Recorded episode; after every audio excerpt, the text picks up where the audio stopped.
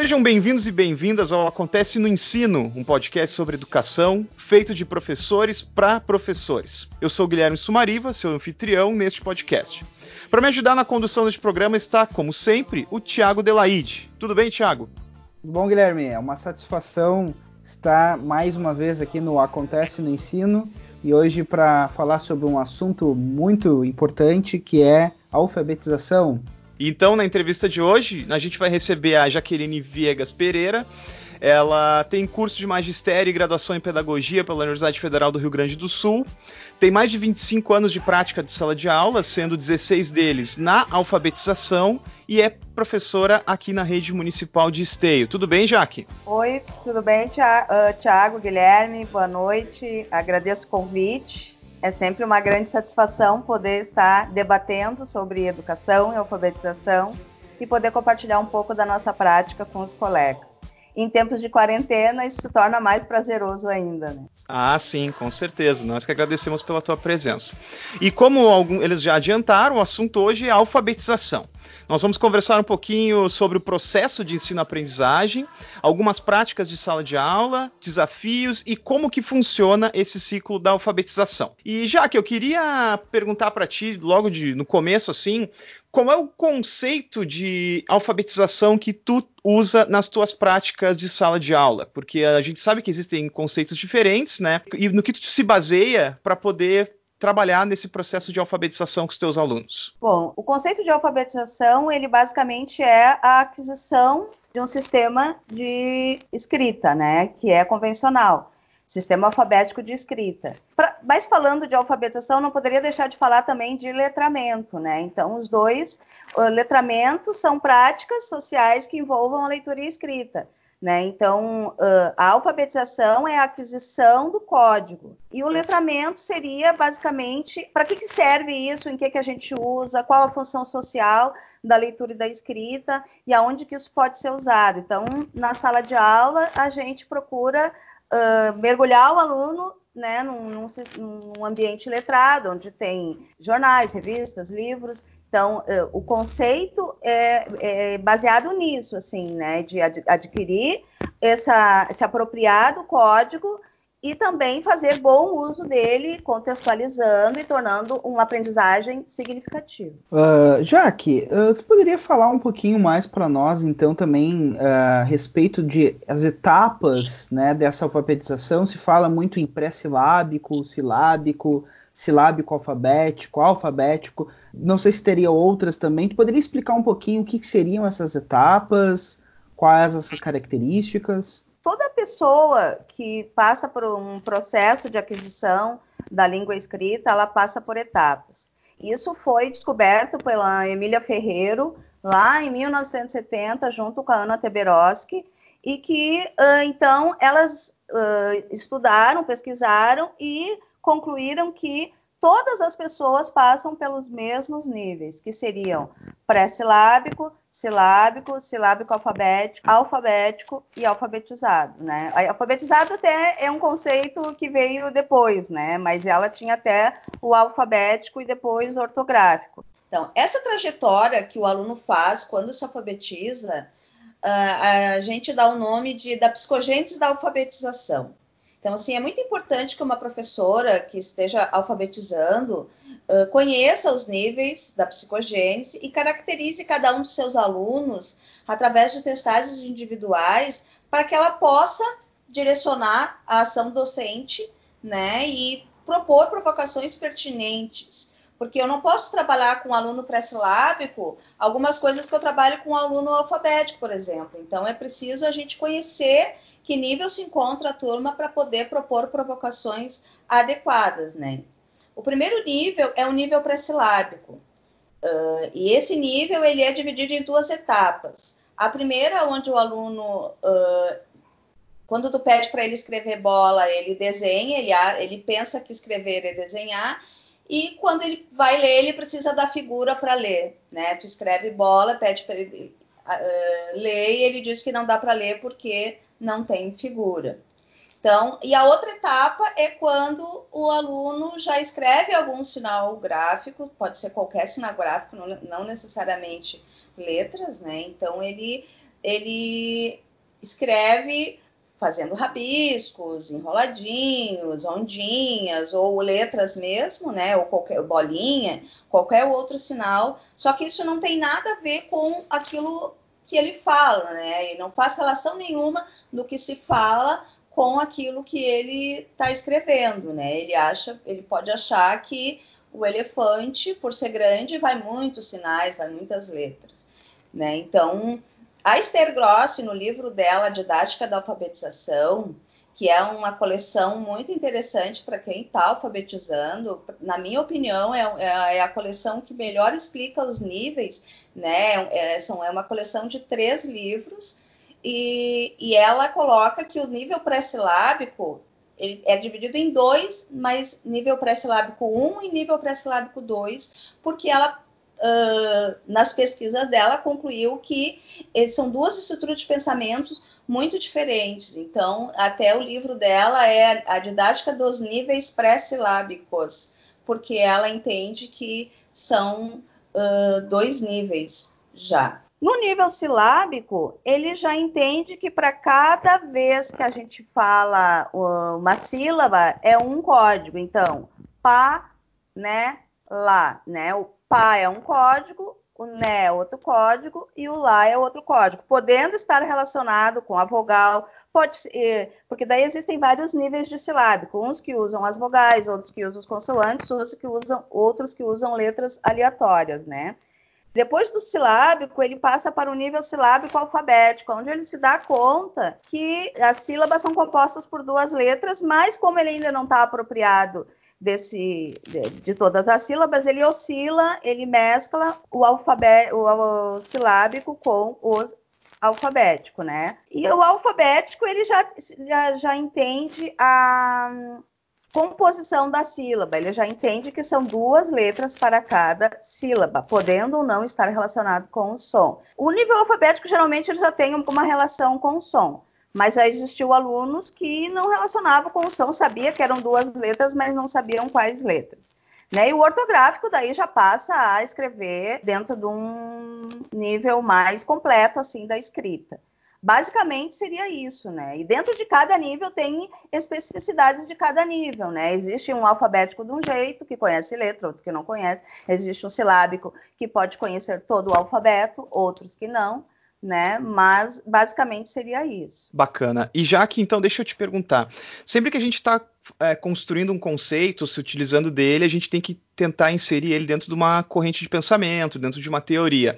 É, tu, como profissional, tu consegue se inserir em alguma teoria em específico? A qual delas tu tende a, a, a se conectar mais, a utilizar mais dentro da tua prática de sala de aula? Sim, uh, eu uso o construtivismo, né, que é baseado na ação do indivíduo, que o indivíduo aprende uh, agindo, interagindo, né? E o, o, construtivismo foi estudado, né? Mas não considerando a relação social na sala de aula. Já uh, dentro do, do GEMPA, que é o grupo de estudos sobre metodologia de pesquisa e ação, eles aprofundaram a pesquisa da Emília Ferreiro de Piaget e foram além.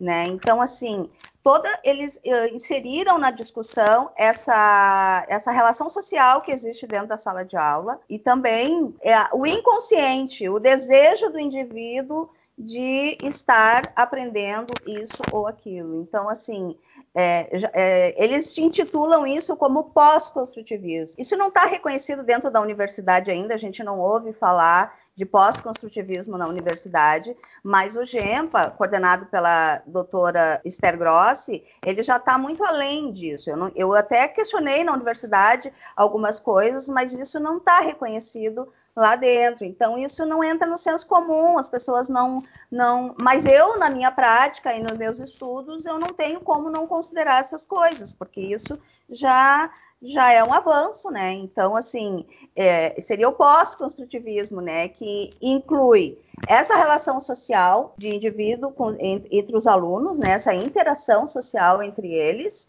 que é fundamental, e também esse outro que nos habita, que é o nosso inconsciente, com o qual a gente conversa o tempo todo, que isso faz parte também do processo de aprendizagem, que envolve o desejo, entre outras coisas. Já que nessa linha do, do que tu está colocando a respeito do construtivismo, da ação do sujeito, uh, e dessa relação social, né, dessa, dessas questões mais sociais do entorno, da interatividade, né, uh, na tua prática, assim, como é que tu observas ou como é que tu tem observado, assim, nos últimos anos, né, porque uh, provavelmente nessas teorias que são um pouco mais uh, abstratas, talvez, uh, essa ideia de, de, você ter etapas, né, onde uh, tá, geralmente uma determinada idade, né, acompanharia aquela, aquela etapa ou aquela fase, tu percebe na tua prática que há uma, uma diferenciação muito grande entre, entre os alunos quando estão chegando na escola, onde de repente um está numa etapa, outro está em outra, tem muita dificuldade para chegar, isso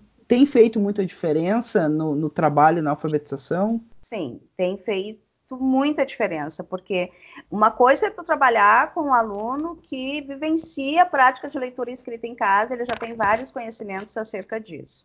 Outra coisa é tu uh, receber um aluno que não consegue pegar um lápis, que não sabe folhar um livro, que nunca viu um jornal na vida, né? Então, assim, as vivências, as experiências desses alunos são muito diferentes, né? Então, assim, a escola pública, particularmente, né, que tem, é, que, que dá acesso a todos, ela precisa compensar essa falta, né, vamos dizer assim, dessa vivência, de, desse indivíduo lá com, com leitura escrita, né? Porque um, um, filho vendo o pai ler o jornal, escrever uma lista do supermercado, isso tudo são coisas que ele vai fazendo relações, ele vai aprendendo coisas, né, relacionadas à leitura escrita. E uma criança que não, não tem essa vivência. Então, a gente, enquanto professor, precisa estar tá, uh, oferecendo oportunidades de ele vivenciar essas coisas também, né? Então, assim, e, e, e isso é o que faz a diferença também na escolha dos métodos a serem utilizados, né? Porque existem métodos que não contemplam essa, esse nível de criança que chega na escola sem vivência de leitura escrita nenhuma, né? E já aqui ainda um pouquinho nessa, nessa linha que tu está colocando, eu queria perguntar um pouquinho para ti como é que funcionava, como, como é que funciona, né? Como é que funcionava e como é que funciona o ciclo de alfabetização uh, hoje em dia, porque nós temos essa questão da aprovação automática, né? E volta e meia uh, existe uma espécie de rusga, uma briga, né? Uma discussão acerca de se isso seria negativo ou positivo. Eu gostaria que tu se colocasse, né, dentro dessa discussão, se tu acha mais positivo, negativo, qual que seriam os seus usos, qual seria a função desse ciclo da alfabetização, dessa aprovação automática, e dá para ver claramente que tem uma relação muito íntima com isso que tu acabou de colocar, né? Sim. Bom, o ciclo assim, porque o que, que acontece? É, existia e ainda existe, né? Não existe porque acabou a reprovação, né? Mas um nível de reprovação muito grande na primeira série, antiga primeira série, né? O que, que eles fizeram? Eles, eles entenderam que sim, que essas uh, crianças de seis anos, como não era obrigatório, né? Uh, precisavam começar o seu processo antes. E aí se inseriu as crianças de seis anos no ensino fundamental. Isso é uma outra discussão também que houve uma série de equívocos aí, porque eram crianças de pré, e o primeiro ano não alfabetizava, porque eram as crianças de pré, mas enfim.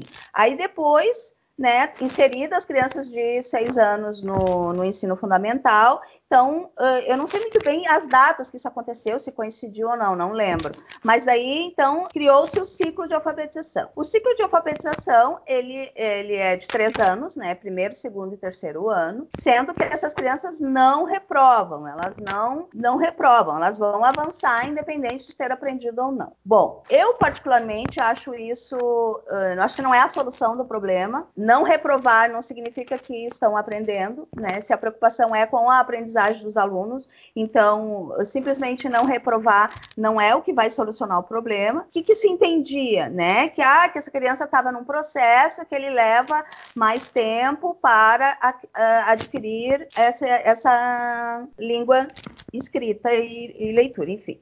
Aí, o que, que acontece? As crianças muitas delas acabam não aprendendo como já não acontecia antes, né? O professor não consegue dar conta de alfabetizar todos os alunos. Aí esses alunos avançam para o segundo ano. Lá no segundo ano, o professor de segundo ano tem alunos que aprenderam e alunos que não aprenderam a ler e escrever, alunos alfabetizados e não alfabetizados. O que é um grande desafio, porque na verdade a gente tem duas turmas dentro de uma mesma turma, porque trabalhar com alunos alfabetizados é um trabalho totalmente diferente de um trabalho com alunos que ainda não aprenderam a ler e escrever. Então, assim, é difícil o trabalho, é duas aulas que a gente tem que preparar o tempo todo, porque são núcleos comuns de conhecimento muito diferentes um do outro, né? Eles não fazer uma pergunta numa turma que tu quer direcionar para os alunos não alfabetizados, os alunos que já estão alfabetizados já estão a milhão, já tu tem que fazer toda uma combinação para aqueles alunos que já sabem, deixar os outros responder. Tem toda uma dificuldade para se trabalhar em sala de aula. Tem colegas que trabalham muito bem. Eu, particularmente, tenho muita dificuldade de trabalhar em turmas assim,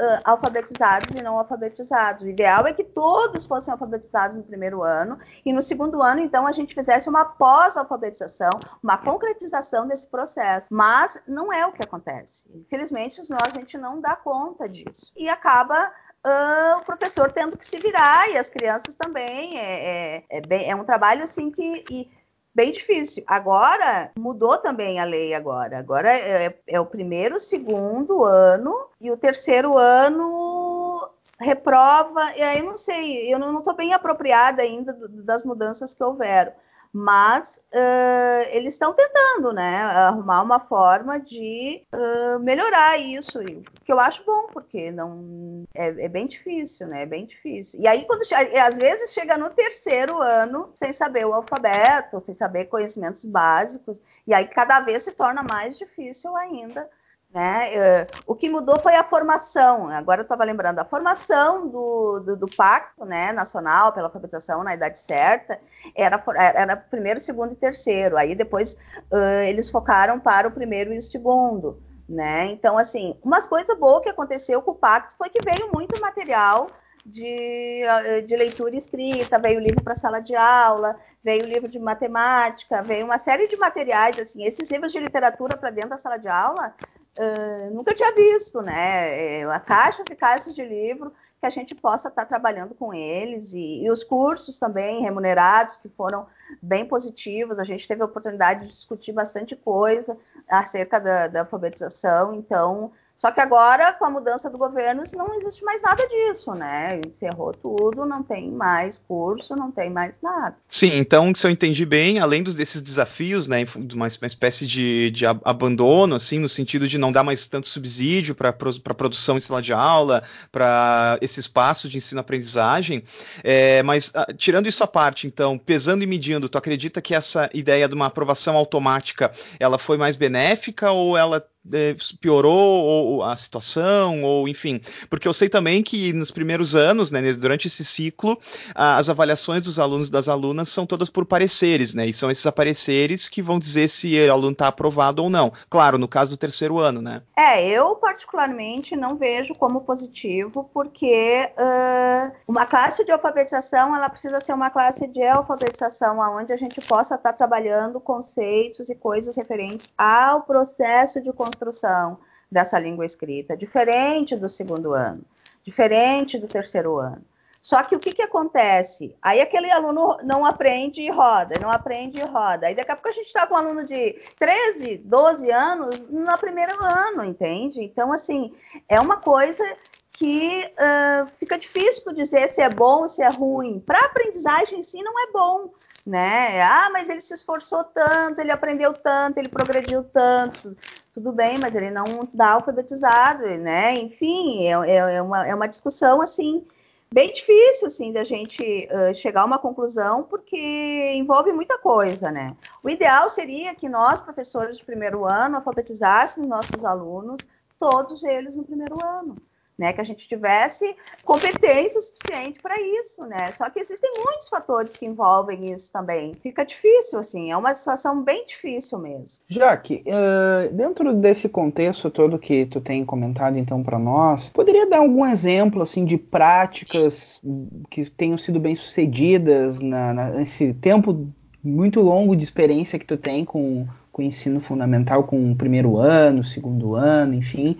Uh, que tipo de prática, assim, para o professor, talvez aquele que está chegando agora, esteja se formando, que dicas tu daria, né? Qual, qual é o tipo de olhar, quem sabe, que esse professor teria que ter, ou exemplos de práticas que para ti funcionam, tenham funcionado bem? Bom, primeiramente eu penso que o trabalho de primeiro ano, de ciclo de alfabetização, os alunos têm que estar sentados em grupo, porque em grupos eles conseguem interagir, eles aprendem uns com os outros, eles conseguem uh, olhar olho no olho e debater entre eles. Uh, eles podem contestar a opinião do colega sem o poder do saber do professor. Ele pode dizer, ah, mas tu não está sabendo como faz, é assim. Então, já vivenciei muito, muita aprendizagem nessa discussão entre os alunos. Outra coisa que, que eu acho bem importante é o trabalho diário de leitura, escrita, de, de texto, de palavra,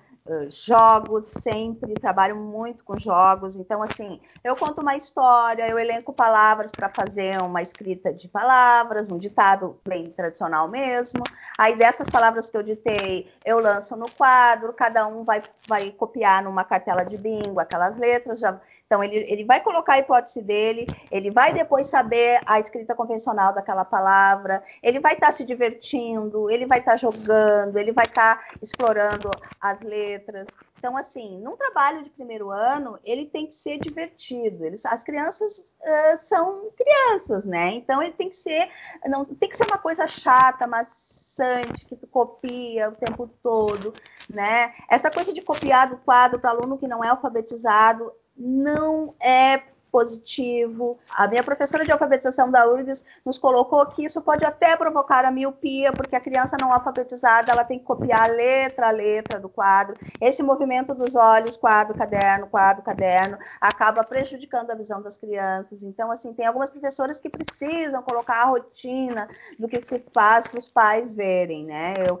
eu tenho uma conversa muito franca com os pais, eu explico tudo isso para eles e digo que que eles perguntem para as crianças, que não precisa estar escrito no caderno exatamente. Nós aqui em Esteios temos o Educa Web. Olha lá no Educa Web tudo que está acontecendo. Não precisa a gente estar escrevendo isso no caderno, né? E, e, muito desenho, muita brincadeira, muito trabalho com o corpo no pátio, muita leitura, né? Escrita espontânea. Ah, mas eles não sabem escrever ainda. Tudo ok, a gente está aprendendo, a gente aprende como se aprende a falar, como se aprende a andar de bicicleta, é fazendo. Então, ah, vamos escrever um texto, qual é a ideia que tu quer escrever? Ah, o menino foi passear. Escreve as letras que tu acha que se escreve isso, o que importa é a ideia. Então, assim, é, basicamente, eu faço isso diariamente com os meus alunos, né? Toda semana, todo, quase todo dia, a gente trabalha essas coisas, assim, da leitura, da escrita, né? E não esquecendo também da, da, alfabetização matemática, né? Que também faz parte da alfabetização, também precisa da matemática, porque tudo é raciocínio lógico, né? Uma das coisas que nos motivou muito a te trazer aqui no programa também foi a questão do, da premiação Professora Destaque no ano de 2019, que ocorreu ali na FEMUSE, né? Além do fato da gente querer muito falar sobre alfabetização aqui. É, tu poderia falar para a gente um pouquinho como é que foi essa, essa, essa premiação, como é que foi a apresentação dos trabalhos, enfim? Bom, para mim foi uma grande surpresa, né? Porque eu, assim, uh, sempre tive uma, uma, certa dificuldade de trabalhar com pesquisa com alunos uh, em processo de alfabetização.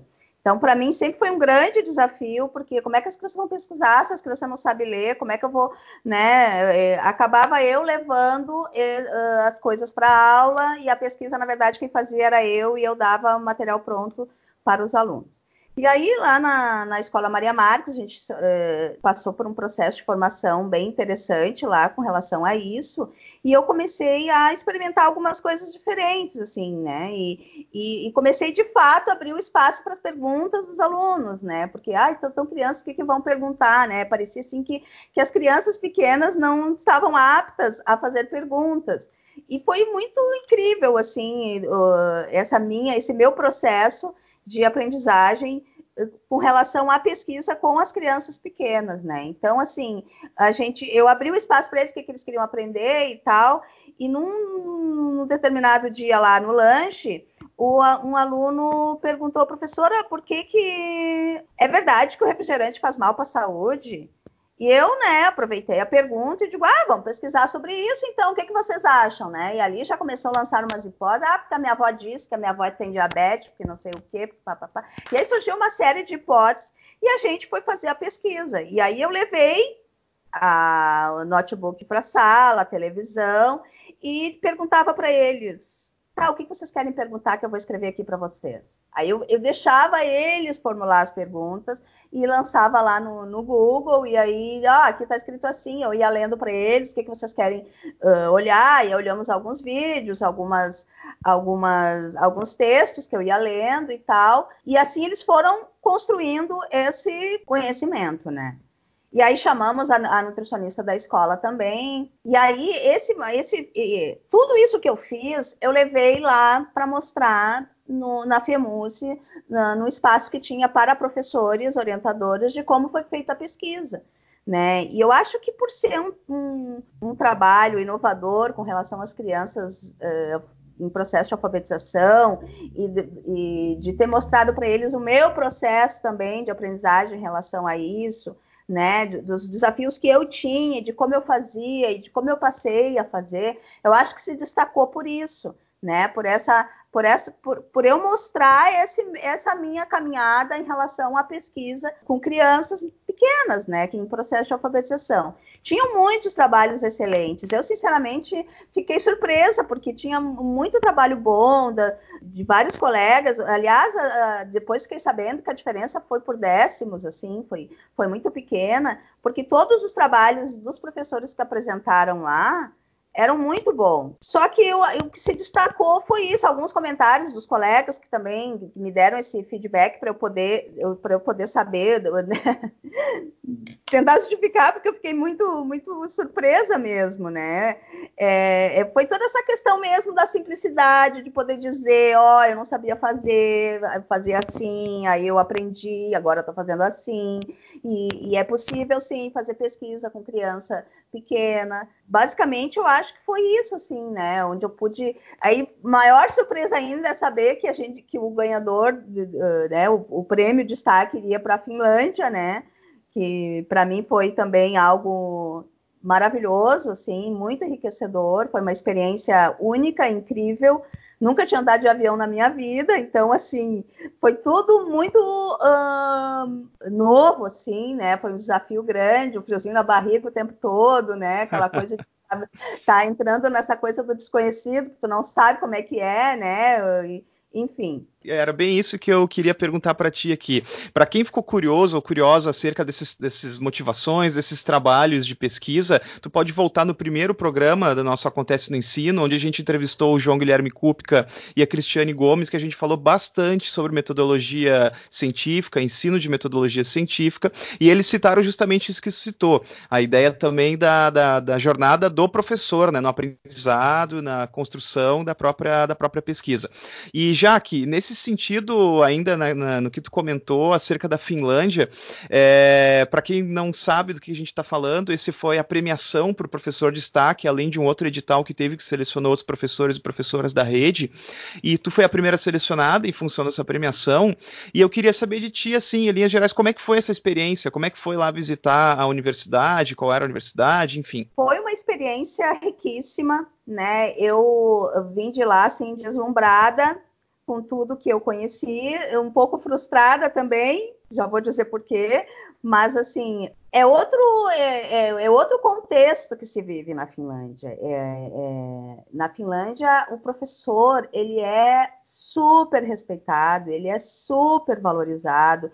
O professor lá, para ser professor, é mais disputado do que as, os cursos de medicina aqui. Aqui a medicina é o mais disputado, né? Lá é para ser professor de tão gratificante que é e de tão respeitado, de, de tanto. Uh, todas as escolas lá são públicas, né? O que já dá uma grande diferença. Todas as pessoas têm acesso à educação em qualquer nível. Não precisa pagar para te fazer uma universidade, não precisa. Tudo, tudo é público lá. Todas as escolas, não existe escola privada. E o trabalho do professor, o professor para dar aula, é no mínimo que ele tem que ter mestrado. Então, a formação dos professores também já é outro fator muito, muito importante, né? Com base nessa formação, eles confiam no professor, não existe uh, testagem externa lá, não existe uh, supervisão para dar conta do professor lá está fazendo ou deixando de fazer, não tem supervisão nas escolas. É o diretor está a serviço do professor. O professor é que diz o que é e o que não é. Eles confiam de olhos fechados no trabalho do professor. E todas as pessoas lá têm uma casa para morar, alimento na mesa. Ninguém fica, não existe uh, essa pobreza que existe uh, aqui no, no Brasil. Então, todas as pessoas têm acesso à educação. As crianças são outras. As crianças, os problemas que a escola tem são outros. Não, não existe um problema social, não existe um problema da criança que convive com violência, com droga, com falta de alimento, com nada disso. Entende? Então, todas as crianças lá têm acesso à escola. Tudo é muito dinheiro investido na educação. Né? A minha frustração foi porque assim eu não consegui descobrir como é que eles alfabetizam, o, como é que é o método de alfabetização, porque eles não sabem. As pessoas que estavam uh, dando as palestras e conversando conosco, que são não são professores de, de primeiro ano, né? E eles não sabem, eles simplesmente sabem que os alunos aprendem, todos aprendem. A ideia lá é muito de igualdade, ninguém fica para trás o, o conceito de educação especial é totalmente diferente. Ele simplesmente a educação especial é para quem, para aquele aluno que por algum motivo ou outro não aprendeu determinada coisa em qualquer nível do, do, do ensino básico à universidade. Essa é a educação especial dele. Se tu precisar de alguém que te dê uma aula particular para te aprender determinada coisa, vai ter alguém lá para te dar essa aula particular, ninguém fica para trás, ninguém fica para trás. Só que os alunos lá são outros também, né? E eu fiquei pensando, o que, que nós tínhamos? Porque, assim, a metodologia lá, protagonismo do aluno, a pesquisa, não é muito diferente do que a gente faz aqui. Eu fiquei muito feliz porque a gente está no caminho, né? Em termos de, aprendi, de metodologia de ensino, de aprendizagem, de, a gente está no caminho, só que nós aqui temos um, um, outros problemas muito mais sérios, que essa questão toda social que os alunos, nossos alunos vivem. E que a gente não consegue dar conta disso. Então, nós precisaríamos ter um suporte de psicólogo, assistente social, psicanalista, porque envolve muitas coisas, antropologia, enfim, a gente precisaria ter um suporte de como lidar com esse, com aquele aluno que está vivenciando esse ou aquele problema, porque esses alunos é que a gente não consegue atingir na maioria das vezes. E a desculpa vai a família que não dá apoio, ah, porque não sei o quê. Então, assim, uh, para a gente dar conta da aprendizagem desses alunos aqui, não é que eles não possam aprender, a gente é que não sabe como fazer com esses determinados alunos. A gente não consegue despertar o desejo naquele aluno que não, não, não, não comeu o dia inteiro, entendeu? É difícil realmente, né? Fico feliz porque a gente também, muito do que falaram lá, eh, tinham outros nomes, né, de como fazer projetos, pesquisa, enfim, uh, aprendizagem por fenômenos, que é essa coisa de ter um objeto concreto e cada um vai ali expõe aquilo que pensa sobre aquele determinado objeto de, de conhecimento. E a, a, educação das pessoas a, a, eh, é outra em relação à escola, o conceito que eles têm a maneira como eles tratam os professores e a escola em si. A criança já vive num meio onde a escola é valorizada. É, qualquer coisa que tu vá fazer na escola tem dinheiro público para te fazer. Tu não precisa pedir nenhum tostão para as crianças. Tu quer fazer um passeio?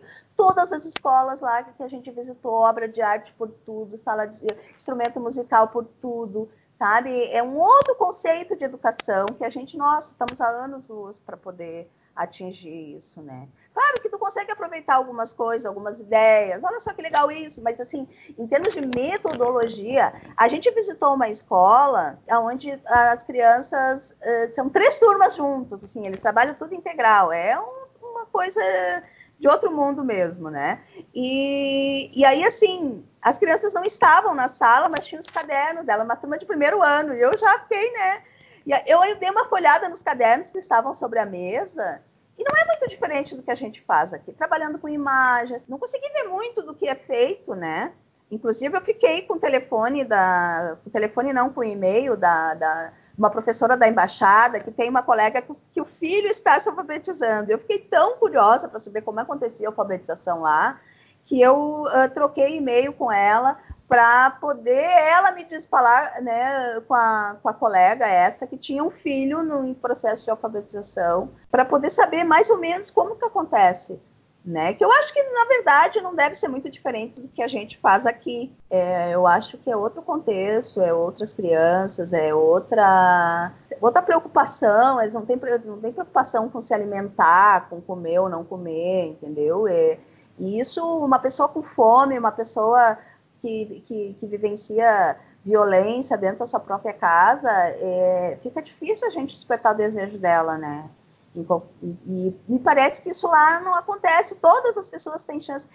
Quando, quando no sétimo, no, a partir do oitavo, nono ano, lá, os alunos já têm uma orientação educacional que não tem nada a ver com a nossa orientação educacional aqui. É uma orientação que é vocacional. O aluno já começa a, a pensar junto com uma psicóloga lá, com uma orientadora, que tipo de atividades que ele está interessado, que tipo de atividade que ele acha que ele vai desenvolver no futuro, qual é a vocação dele, o que, que ele gosta de fazer. O aluno já vai inserido numa empresa que trabalha com aquilo, ele já consegue até vivenciar algumas atividades, e ali o aluno já sai sabendo o que, que ele quer para o futuro. Ah, eu vou fazer faculdade de tal coisa, ele vai fazer faculdade de tal coisa. E tem espaço para todos estudarem e trabalharem. Né? Tem trabalho para todo mundo. Então, é um outro contexto, né? Para a gente vivenciar aquilo lá, a gente vai ter que mudar de país, vai ter que fazer. Né? Eu tenho esperança que um dia a gente consiga né, melhorar um pouco esse nosso país, que é tão desigual, mas uh, nós lá na sala de aula, isso afeta diretamente o nosso trabalho, né? Eu gostaria de comentar, então, na verdade, eu ia fazer uma pergunta para ti que era justamente sobre essa questão da alfabetização, né? Mas como tu já disse que não, não descobriu completamente, né? Como é que eles fazem a respeito uh, dessa valorização do professor, né? Da, da questão do talvez a gente falar de um protagonismo também do professor, de investir na formação dele, né? Uh, e eu fico pensando um pouco assim, né? Tu disse, uh, comentou muito sobre o contexto social, quem sabe socioeconômico também, de um país totalmente diferente do nosso. E eu fico às vezes me perguntando assim, o quanto talvez a gente também aqui no Brasil, uh, às vezes até se menospreze um pouco pelas nossas práticas, porque pelo tempo também que eu, que eu sou professor professor e, e, eu também fui teu colega, né? E já te acompanhei muitas vezes, observei teu trabalho e a gente vê o quanto tem professores fantásticos aqui que justamente lidam com uma situação tão difícil e tão complexa e, e talvez assim é, a gente vai lá para fora e acho isso ótimo que a gente tem essa oportunidade de visitar um outro país e, e, e ver práticas que estão dando certo lá fora, né? Eu, eu gosto muito também da, da experiência da Escola da Ponte, volta e meia estudo um pouco sobre isso, acho muito interessante, mas sempre que a gente tenta adaptar alguma coisa para o nosso contexto, é óbvio que a gente tem que levar em consideração né, o contexto, as dificuldades que a gente enfrenta. E às vezes eu fico me perguntando uh, se professores de, outra, de outros países, como por exemplo a Finlândia, viessem também fazer uma experiência aqui, será que eles iriam também dar conta das dificuldades que o professor aqui brasileiro enfrenta, né? Então eu acho que a gente às vezes talvez falte um pouco mais uh, da parte do próprio professor brasileiro, uh, entender que o que ele faz, a diferença que ele faz com o aluno é algo incrível. Né? E a gente vê o retorno dos alunos, a gente vê o progresso deles, e é claro, talvez não seja aquilo que a gente gostaria, mas a gente com certeza uh, faz muito mais diferença do que a gente imagina. E sendo que também autores muito importantes no nosso país, como por exemplo Paulo Freire, é muito estudado lá fora, né? Então muitas vezes os métodos que a gente pensa que são inovadores lá fora, na verdade são métodos que uh, tem alguma diferença aqui ou outra, né?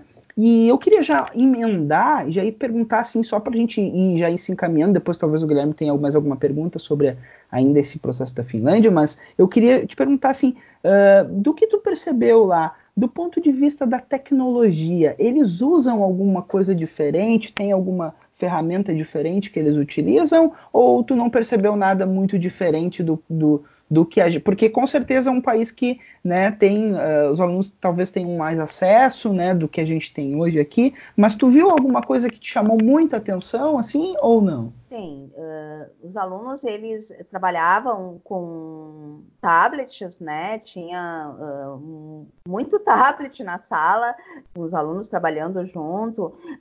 Eles têm um a robótica lá também é bem forte, crianças desde pequenininha desde do, do, da educação infantil já, já conseguem eh, programar os robozinhos lá. A gente inclusive fez isso também, pegar uma bolinha daqui, botar para lá, que é um processo básico da robótica, como eles nos colocaram lá, né? Tem muito isso lá, né? Tecnologia uh, é presente em todas as salas de aula, assim. A escola que a gente visitou, claro que eles nos mostraram que eles tinham de melhor lá, né?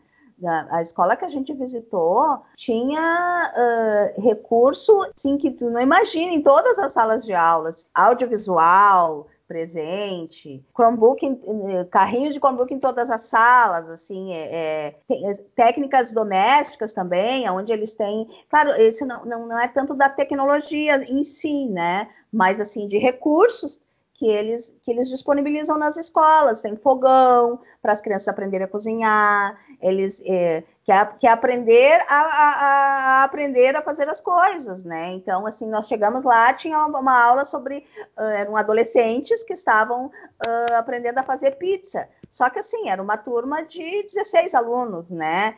E cada um na sua mesinha, cada grupo tinha o seu fogãozinho, o seu, o seu fogão, a sua pia, bancadas e bancadas para as crianças aprenderem. Eu fiquei muito impressionada assim com os recursos tecnológicos que eles têm e que eles disponibilizam para as crianças. Eu não sei se todas as escolas são assim, né? Aquela escola lá, ela foi toda reformulada, ela foi, né? Os alunos entram sem calçado dentro da escola, todos os calçados ficam na portaria né? E eles circulam por dentro da escola sem, sem calçado. Tudo muito diferente, assim, do que a gente vive aqui, né? Já que, uh, voltando um pouquinho agora para o Brasil, mas tentando manter uma relação com o que foi discutido aí acerca, por exemplo, desse, dos autores, das, dos pontos de referência para a construção de ensino-aprendizagem e educação, aqui no Brasil é, está sendo discutido, né, mas na verdade é uma discussão que está sendo revivida, uh, que já teria em tese sido superada há um tempo, acerca da diferenciação entre os métodos utilizados hoje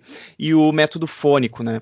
Como o Tiago comentou, por exemplo, a educação da Finlândia, embora não se utilize apenas de Paulo Freire, também se baseia muito né, nas contribuições de vários autores, entre eles o Paulo Freire, que é bastante importante é, para a educação no contexto principalmente ocidental. E dentro dessa lógica, eu queria que tu comentasse um pouquinho essa diferença entre método fônico e esse método, por exemplo, mais baseado em princípios construtivistas, uh, na contribuição do Paulo Freire. E eu coloco isso na esteira do seguinte argumento, porque vocês não precisam concordar comigo, nem os nossos ouvintes, mas em função da gente estar tá vivendo um momento muito atípico na nossa política brasileira, principalmente em função do ministro da Deseducação que nós temos atualmente. Enfim, essa discussão às vezes me soa um pouco inócua, claro, eu não sou alfabetizador, e é por isso até que eu estou perguntando para alguém que é alfabetizadora, qual é, quais seriam a diferença, qual seria, digamos assim, o grande mérito desse método fônico de alfabetização, uh, enfim, se ele poderia contribuir ou não de alguma forma para as metodologias metodologias que a gente usa até hoje na escola? Bem, o método fônico, ele baseia, né, ele tem como base o som das letras, né, como a própria palavra já diz. Voltando lá atrás, nos níveis de, de alfabetização, um aluno pré-silábico não faz relação nenhuma com o som do que se fala com aquilo que se escreve. Então, os nossos alunos aqui, a maioria de classes populares, eles ingressam na escola nesse nível, pré-silábico. Então, dizer que o, a letra B faz B, que junto com A faz BA, para a criança pré-silábica ou até silábica não faz sentido nenhum. Ela não tem esquema operatório, ela não tem, ela não tem condições lógicas de entender isso. Então, assim, uh, por isso que já era um fracasso antes, por isso que as crianças já não aprendiam antes. Ba, bebe, bobo. O boi baba o boi bebe e baba. O Ivo viu a uva. São completamente descontextualizados, não tem sentido nenhum para a criança esse tipo de uh, de método. Claro que quando a gente, a criança já está lá no nível alfabético, que já está quase alfabetizada, é, essas famílias silábicas, o babi, a bibobu, uh, é, é, ele é positivo, sim, porque ele precisa se dar conta de algumas coisas que naquele nível ele já tem condições de dar conta. A gente trabalha uh, uh, o som das letras, sim, trabalha, mas de uma forma lúdica, de uma forma contextualizada, né, dentro de uma história, tu elenca uma palavra trabalha os sons daquela palavra, mas não assim isoladamente, como tem nas cartilhas, que aparece lá o B, aí agora o B, ba, bebe, bobu, bala, boi, bebeu, sei lá o que mais. Entendeu? Que para criança não, não tem significado, não tem sentido nenhum. Então, o método fônico seria, no Brasil, um fracasso total, porque as crianças não entram nesse nível capazes de compreender isso. Né? Então, assim, é uma deseducação mesmo, sabe? É, um, é, um, é, um, é uma coisa que não faz sentido, que vem de completamente uh, uh, de encontro àquilo que vem se discutindo ao longo dos anos no Brasil. O Brasil tem muito a avançar ainda na alfabetização, muitas crianças ficam sem se alfabetizar. Eu estou nessa busca já há muitos anos, né, de melhorar aquilo que eu, que eu ofereço dentro das minhas turmas, de conseguir alfabetizar todos. Né? E mesmo assim, mesmo com essa busca, com muito estudo que se tem, a gente ainda deixa crianças sem, uh, sem aprender. E o método fônico aumentaria isso, porque é uma coisa mecânica, repetitiva, sem sentido e que Uh, dependendo do nível que a criança está, não, não faz sentido nenhum. Já que comentando isso que tu acabou de colocar, é, saiu uma pesquisa pela Universidade Federal de Pernambuco há pouco tempo, foi publicada, é, falando sobre as escolas da rede pública de Recife e sobre essa questão da, da, imposição do método fônico, e eles chegaram à conclusão que 70% dos alunos não eram capazes de ler e escrever palavras da, de forma espontânea ao final das aulas, né? Se utilizando desse método da forma, pelo menos, que como foi aplicada, né? Em Pernambuco, eles estão vivendo uma situação relativamente até constrangedora, de certa forma, os professores, os professores, porque foi imposto o método, né? É, desrespeitando totalmente a liberdade de cátedra. Sim assim, é bem complicado realmente. Uh, Jaque, uh, eu não sei se eu, talvez eu, eu, estaria fugindo muito né, do, do, nosso assunto, que o nosso assunto é sobre alfabetização e uh, o teu foco é a alfabetização das crianças, mas eu fico me perguntando até que ponto né, a gente vive também um processo que se fala muito no Brasil, que é o analfabetismo funcional. Né? São aquelas pessoas que aprenderam né, a ler escrever, mas não tem a prática da leitura, né? Tu tinha comentado lá no início da tua fala sobre a importância da leitura também, da escrita, e a gente sabe o problema que a gente tem, né? A falta de cultura, a falta do interesse pela leitura, e a gente enfrenta isso como uh, nós que somos professores, eu e o Guilherme, professores já da, da área, né? Uh, das séries finais, enfim, mesmo os professores do ensino médio, isso vai ter um problema também lá uh, no ensino superior, com essa dificuldade da leitura e da escrita. Será que existe uma relação, na tua visão, assim, uma dessa lacuna, dessa dificuldade uh, que os alunos têm de, de aprender a se alfabetizar e, e todo esse processo uh, que vem acontecendo na, no nosso país e com essa questão do analfabetismo funcional, como tu enxerga isso? Olha, certamente há uma relação, né? Porque é uma coisa que vem a, a, passos lentos lá do começo, né? Então a criança já não aprende no primeiro, aí ela vai para o segundo, aí lá no segundo talvez ela vai aprender alguma coisa, assim. Eu, eu, eu não aprende, eu quero dizer ler e escrever. Claro que ela aprende muitas coisas, né? Mas assim não se alfabetiza, vamos dizer assim. Ela não se alfabetiza. Aí vai para o segundo ano, né? Alguns alfabetizam, outros não. Aí vai para o terceiro, e aí, assim, essa lacuna, ela vai, ela segue, e dependendo da forma como o professor trabalha, porque, assim, esse gosto pela leitura, eu acho que vai muito do, do, trabalho que o professor realiza. O professor é um idealizador, ele, ele é um exemplo, né? Então, assim, se o professor valoriza, se o professor uh, trabalha com isso em sala de aula e incentiva a leitura de uma forma, mesmo que obrigatória, mas que faz com que esses adolescentes leiam e que esses, né, certamente isso lá nos anos finais melhoraria muito.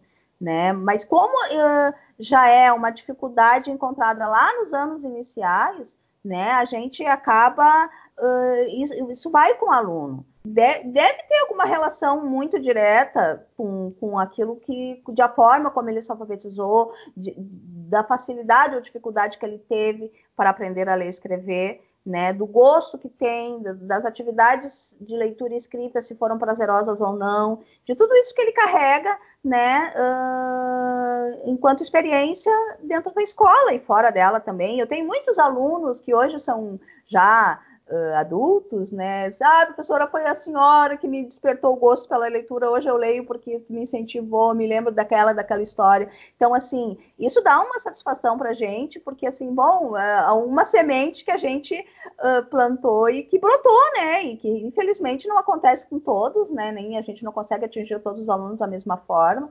E tu também, né? Eu me lembro das, das atividades que tu fazia junto com o professor Alex lá de, de leitura e tal, o quanto isso também, certamente, certamente isso uh, incentivou e, e, abriu portas para muitos alunos se tornarem grandes leitores, né? Muito bem, Jaque. Uh, mais ou menos já para a gente já se encaminhando para o nosso final desse nosso podcast, essa entrevista, que com certeza Uh, foi muito, muito instigante. Aqui tem muitas coisas uh, que a Jaque trouxe para nós, né? Muitas, Mas muitas. assim, mas assim, já que a gente está gravando esse programa aqui, né, no meio de uma situação um pouco complicada, né, para quem está ouvindo a gente aqui, que é essa situação de quarentena, de pandemia aqui no Brasil.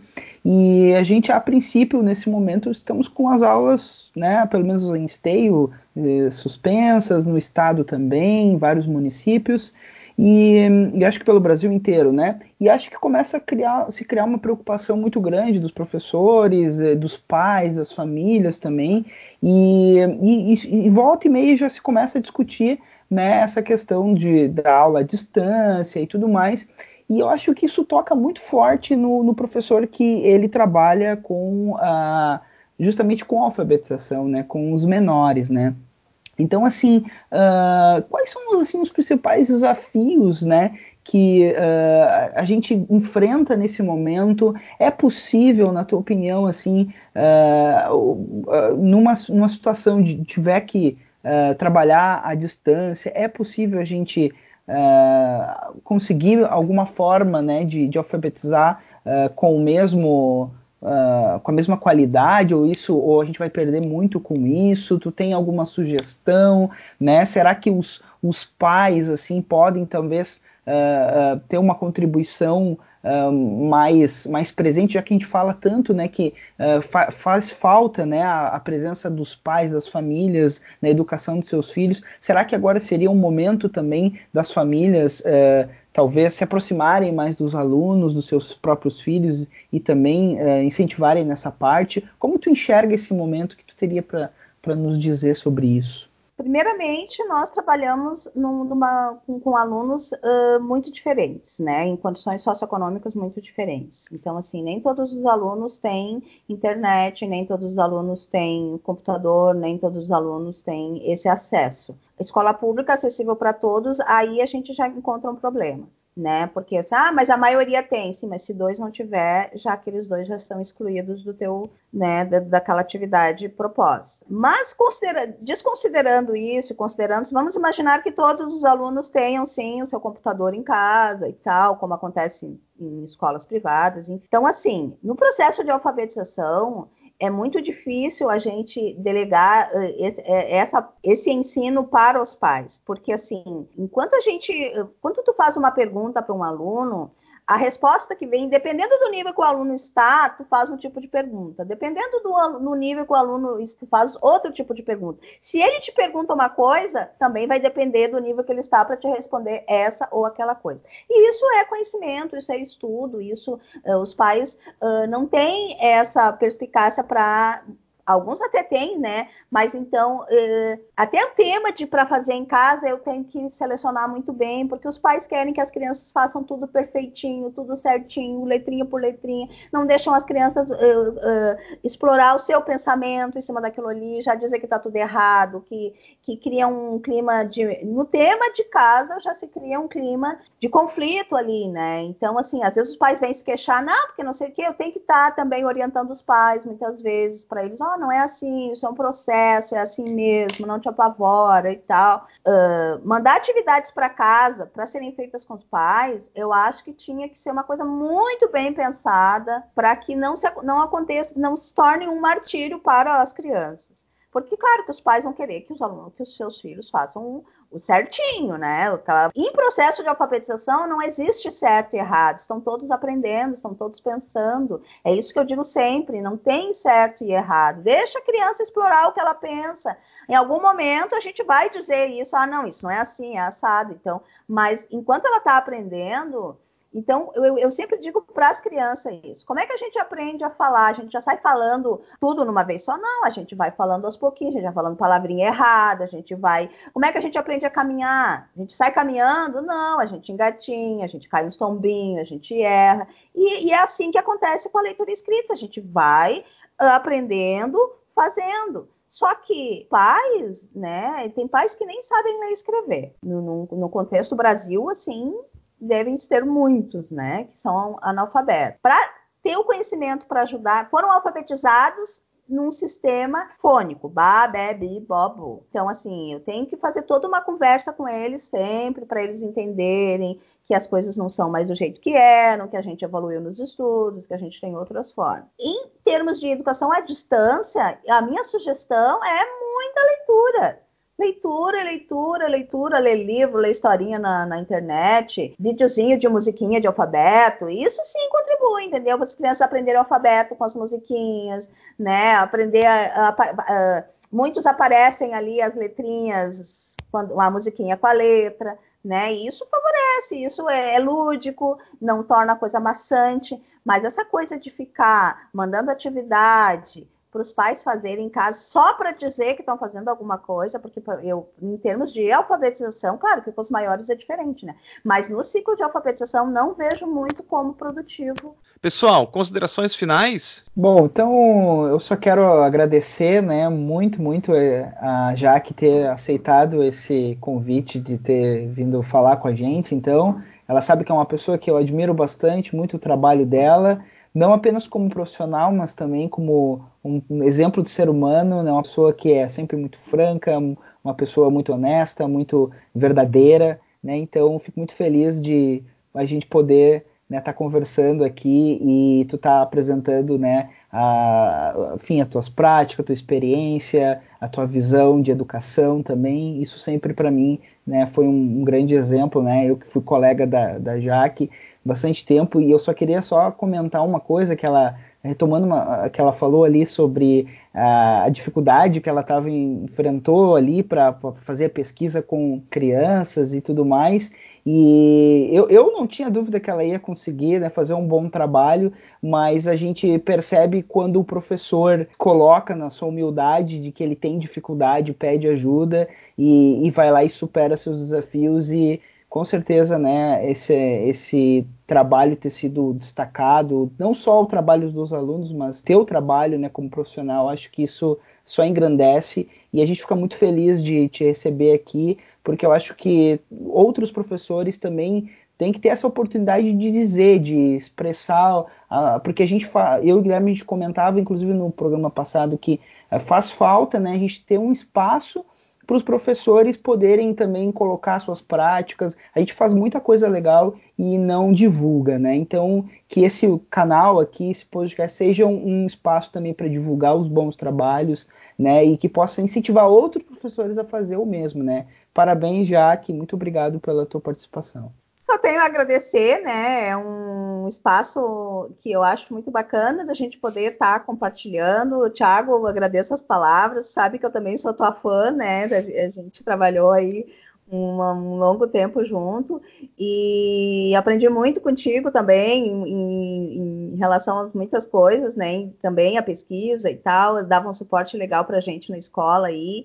E Guilherme também, a gente, né? Uh, trabalhou um, um, tempo junto e também admiro o teu trabalho. Acho que esse, essa iniciativa de vocês é muito bacana. Foi um prazer muito grande poder estar compartilhando um pouco daquilo que, que eu penso, que eu estudei, e que das minhas vivências enquanto professora, né, enquanto pesquisadora também, né. Eu acho que é um espaço muito legal e que a gente vai aprender muito e trocar muito. E eu fico muito feliz de poder estar tá vendo vocês assim criar essa, essa, essa possibilidade de discussão no ambiente da educação que é tão rico, né? Muito obrigada. Eu agradeço também a participação da Jaque e do Tiago. Muito obrigado pela, por aceitar nosso convite, Jaque. É isso. Encerramos este segundo episódio do Acontece no Ensino, que teve a participação do Tiago Delaide na bancada e a participação especial da Jaqueline Pereira falando sobre alfabetização. Para entrar em contato com a gente é fácil. No Twitter e no Instagram vocês nos encontram em aconteceensino, tudo junto, onde postamos o podcast e eventualmente outras informações relacionadas a ele. E também pode nos encontrar no e-mail acontece. Não esquece, no e-mail é acontece no ensino@gmail.com.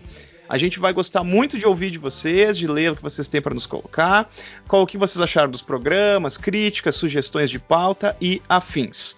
Muito obrigado pela presença e até a próxima no Acontece no Ensino. Tchau, tchau. Tchau. Tchau, valeu.